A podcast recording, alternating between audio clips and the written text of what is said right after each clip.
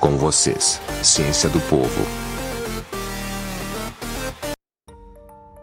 Quando a gente gosta de alguém, muito mesmo, do fundo do nosso coração, a gente procura ao máximo saber como é a vida desta pessoa, procura saber como ela faz as coisas e o que ela fez, como é a sua rotina. Pois acabamos tentando compreendê-la melhor e, por consequência, ficamos mais próximos desta pessoa. Isto tudo é a ciência e a educação pois por meio do conhecimento o homem entende melhor o funcionamento da natureza, da matéria e muito mais.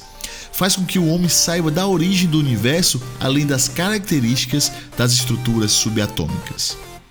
Principalmente o ser humano aprende como é grande a importância da vida. E a resultante de todo este processo é que o homem fica mais próximo de seu Criador, do arquiteto do universo, de Deus.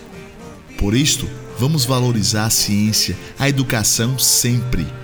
Segundo um grande pesquisador americano, Carl Sagan, a ciência não é só compatível com a espiritualidade, mas na verdade é a sua fonte mais profunda.